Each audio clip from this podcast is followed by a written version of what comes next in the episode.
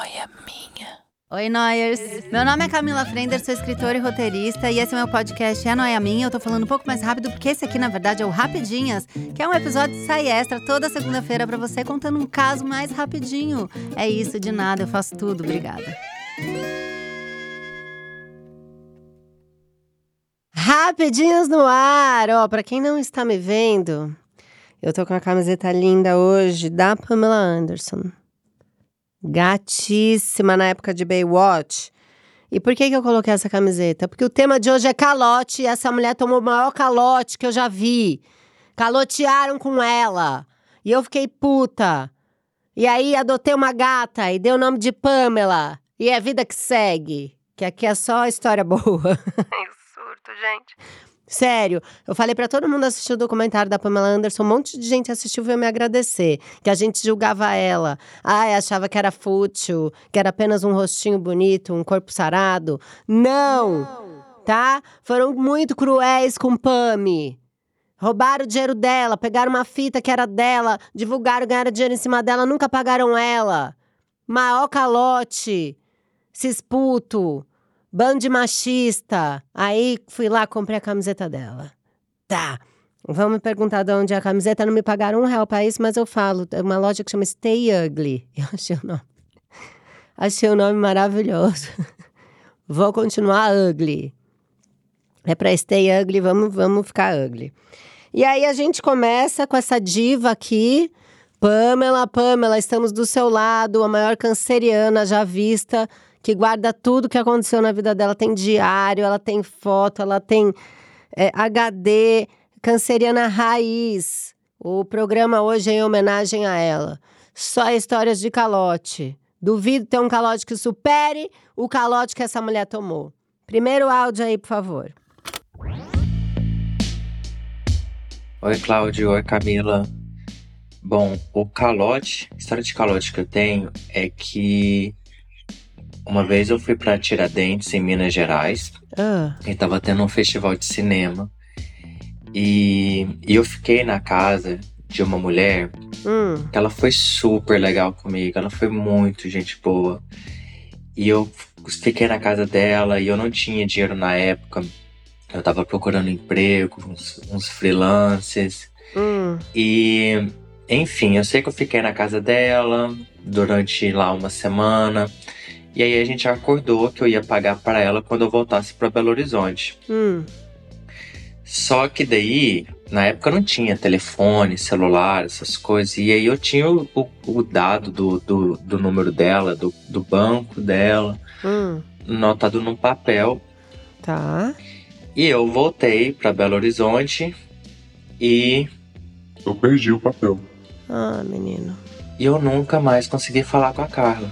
Eu não sou de Belo Horizonte, eu morava lá na época, mas eu acabei mudando de Belo Horizonte logo assim, hum. um mês depois disso.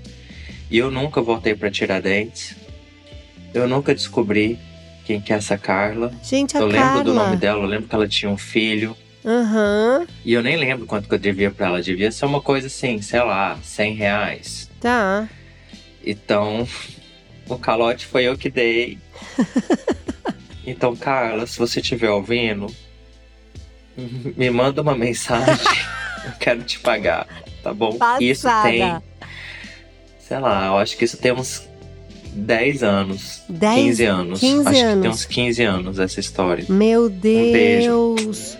Gente, vamos fazer um apelo agora. A gente tá procurando Carla de Tiradentes, que tem um filho que há 15 anos atrás hospedou uma pessoa de Belo Horizonte e tomou esse calote. Olha que bonita essa corrente.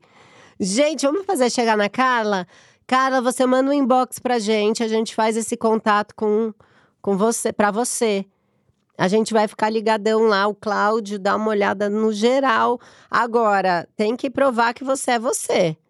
Porque vai aparecer uma pá de Carla aí querendo dar o truque na gente.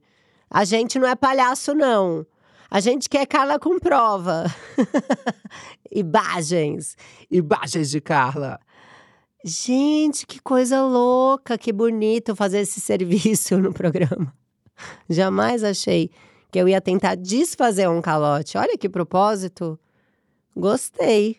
Tá aí, adorei. Então é isso, gente. Você conhece alguém de Tiradentes? Manda o programa de hoje, tá? Vamos fazer isso daí girar.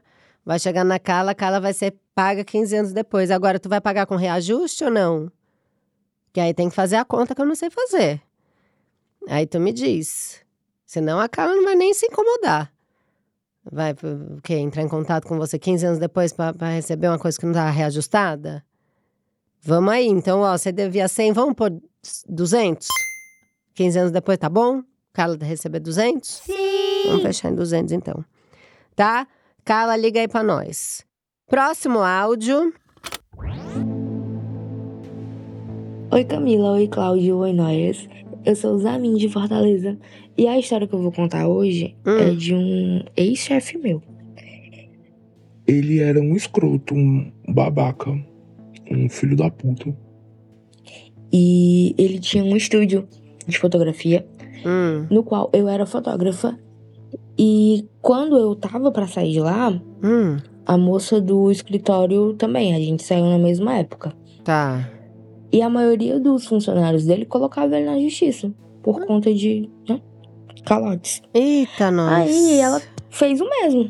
Ela colocou e falou assim: ó, é, tem como tu testemunhar ao meu favor? Hum. Eu, claro, só diga o dia e a hora que eu estarei lá. Só diga o dia. Aí, Ah. o filho da puta pagou só uma parte da minha rescisão, ficou faltando um pouquinho lá de dinheiro. Não. Ele veio na minha casa Ah, e disse as seguintes palavras: O restante da sua rescisão eu vou lhe pagar depois da audiência da menina, se você não, Não. for testemunhar a favor dela. você tá brincando. Aí eu xinguei muito ele. Ah, Eu mandei ele embora da minha casa. Eu disse que eu Claro. tinha nojo da cara dele e a minha mãe, em completo estado de choque, vendo a filha dela no puro ódio, hum. coisa que nunca tinha acontecido antes. Aí beleza, minha mãe pediu pelo amor de Deus pra eu não ir e eu não fui. Obedeci mamãe. Não testemunhou. Ai, caceta. Ah. Aí ele também não veio me pagar. Não fui. Ela ganhou a audiência, mas ele também não Ganhou. me pagou. Graças a Porém, Deus o ela que é que ganhou. me conforta? O quê? Me conforta que quando eu ainda trabalhava pra ele, Hum. Um belo dia ele chegou e falou assim: Ó, Fulaninho me colocou na justiça. Dia tal é a audiência, você vai testemunhar ao meu favor. Aí eu, tá bom. No dia da audiência, ele me levou no advogado e falou assim: Ó, ele vai te falar tudo que tu tem que falar. Ele levou sem te Aí o pagar? advogado falou todas as mentiras que eu tinha que contar pro juiz. Ai, meu Deus. E eram muitas mentiras. Hum, Muitas. A hum. única verdade que eu tinha que falar era o meu nome.